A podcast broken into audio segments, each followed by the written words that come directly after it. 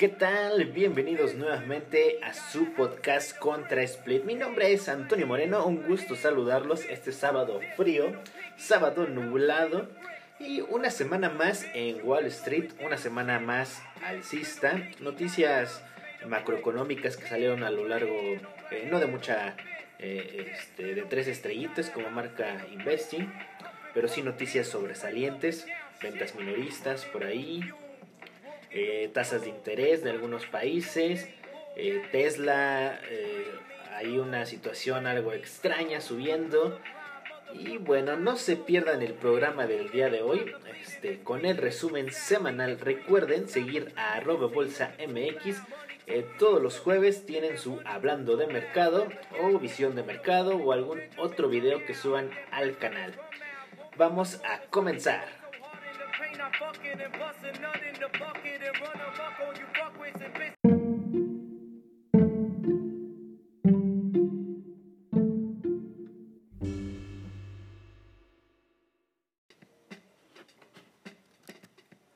Los principales índices accionarios en Estados Unidos concluyeron en terreno mixto, con la atención sobre los avances en el nuevo paquete de ayuda económica por parte del gobierno. Además, se publicaron datos económicos dispares.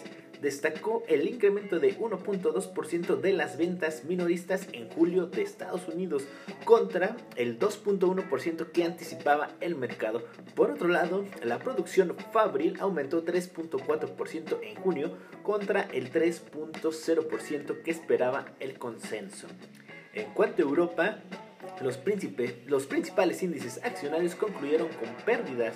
El FTSE 100 bajó menos 1.55, principalmente lastrado por el sector de tecnología de la información, mientras que el DAX, el índice de la locomotora europea Alemania, perdió el 0, menos 0.71%. Este afectado mayormente por el sector nuevamente de tecnología de la información. Y por último, el K40 tuvo un retroceso del menos 1.58%.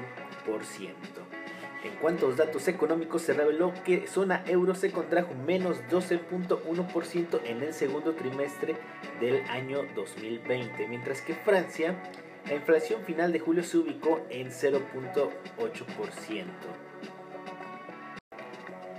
En cuanto al mercado de bienes básicos, el petróleo Brent cayó menos 0.70% a 43.87 dólares y el WTI bajó menos 0.54% a 42 dólares.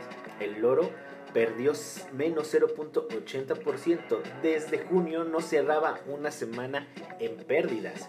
La plata por su parte retrocedió menos 3.55% y el cobre subió 1.77%. Como comentario, la plata en la semana llegó a caer menos 15%. Esto lo hablaron en el video de la semana en Bolsa MX. Tienen toda la información en su canal de YouTube, arroba Bolsa MX. Y bueno, el mercado de valores tuvo otra buena semana. Ya vimos los cierres del viernes y en la semana el SP500 termina con una alza de 0.6% a 3.372 puntos. El Dow Jones subió 500 puntos casi y subió 1.8%. Queda el índice en los 27.000 puntos 931. Y el Nasdaq ganó solamente un mísero 0.1%. Recordemos que parecía a inicio de semana que había una rotación en cuanto a de los valores de tecnología hacia los valores value. De momento eh, todavía no está confirmado, pero parece que se está haciendo una rotación. En otras noticias, la semana comenzaba con el PIB del Reino Unido que creció un 8.7 en junio del 2020, pero todavía está muy por debajo de los niveles observados en febrero del 2020. Parece que la vuelta en U todavía no logra por completarse. Yo no veo ninguna vuelta en V, pero pues los achichincles de Donald Trump dicen que hay que confiar que viene la vuelta en V. En otros datos macroeconómicos, la inflación en Estados Unidos, el CPI, quedó en 1.6%, el consenso esperaba 1.1%, previo al 1.2%. Por otra parte, las solicitudes semanales de desempleo en Estados Unidos fue de 963 mil contra la semana pasada, más bien de la semana pasada, frente al 1.1 millones de solicitudes. Primera vez desde hace muchas semanas que baja del millón. Esto fue una buena noticia. Eh, se esperaba un buen dato, pero salió mejor de, lo esperado. Los índices lo tomaron bien. Y parece que aún así está muy lejos de, de otros eh, meses que, tuvimos en febrero. Está muy lejos la cifra. Pero bajar del millón es una buena noticia. Eh, a pesar de que no, no compramos en estos niveles la bolsa, creemos que eh, con este buen dato macro puede dar un empujón más todavía. Aparte, eso quiere decir que ya se empieza a desacelerar eh, las solicitudes semanales por desempleo. En otras noticias, el Banco de México recorta su tasa de interés a 4.50%, su nivel más bajo desde el 2016. Y ahora todos los países emergentes han estado muy agresivos en sus recortes. Vemos aquí que todo el 2020 ha sido de recortes de niveles de 0.50, ya ni siquiera de 0.25. Sea, y Brasil, por otra parte, se ha ido a lo grande. Es Brasil ha hecho recortes hasta de 0.75 y de 1%. Eso en cuanto a los mercados emergentes. Ahí en la semana salió que Tesla iba a hacer un split de sus acciones de 5 a 1. Tesla después de eso subió más de un 15% en los días posteriores. Tienen todo el detalle en el video de la semana arroba bolsa MX. Recuerden que son temas totalmente diferentes. Hablamos por una parte en el hablando de mercado o visión de mercado y en el podcast eh, son otros temas que no se tocan.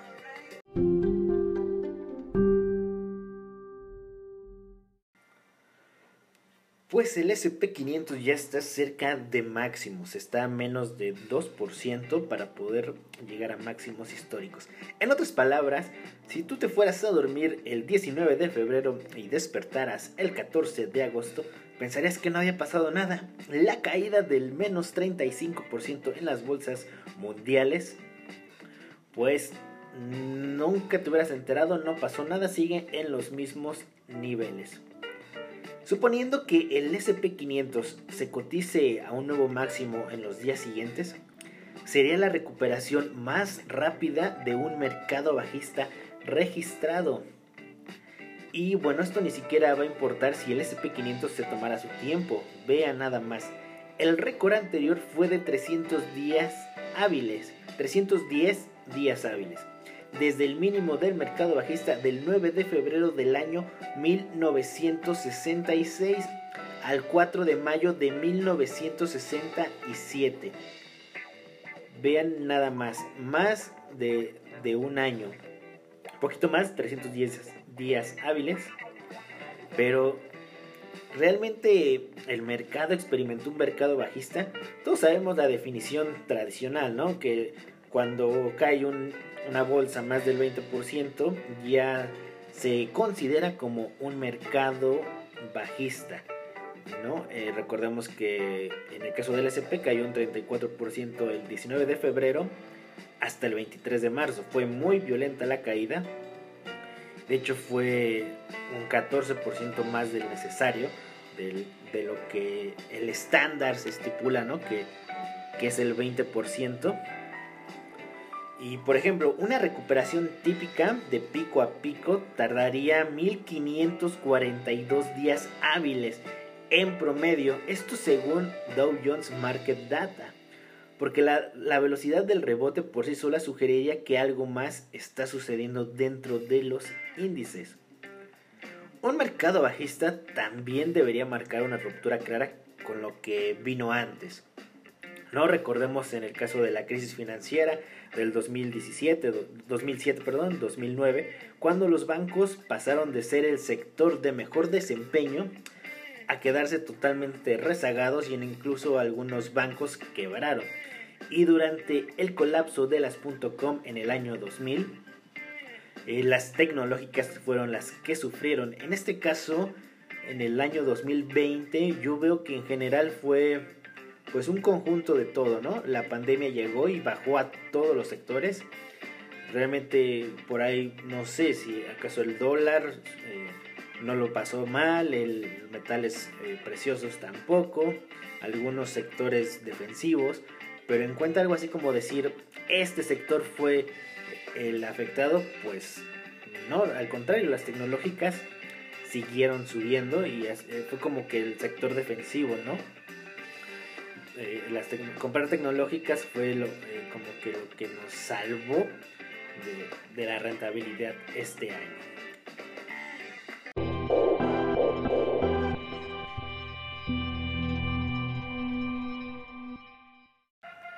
Pues vamos llegando al final del resumen semanal. Por cierto, el día de ayer salieron los formatos de los hedge fund, el famoso 13F.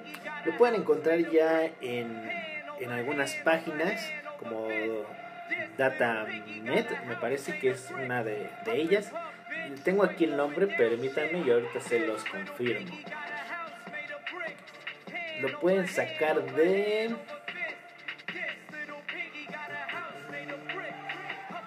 Recuerden que eso es todo Data Roma. Data Roma lo pueden sacar, también lo pueden sacar de Whale Wisdom, W-H-A-L-E, wisdom.com. Desde ahí pueden ver la cartera de los hedge funds, pueden ver qué es lo que estaban comprando, qué es lo que estaban vendiendo. Y llama la atención algo que, aunque se dice muchas veces que el tiempo a través de las inversiones eh, es lo, adecuado, eh, lo que recomienda un fondo, tanto por su peso eh, y tamaño de transacciones que hacen.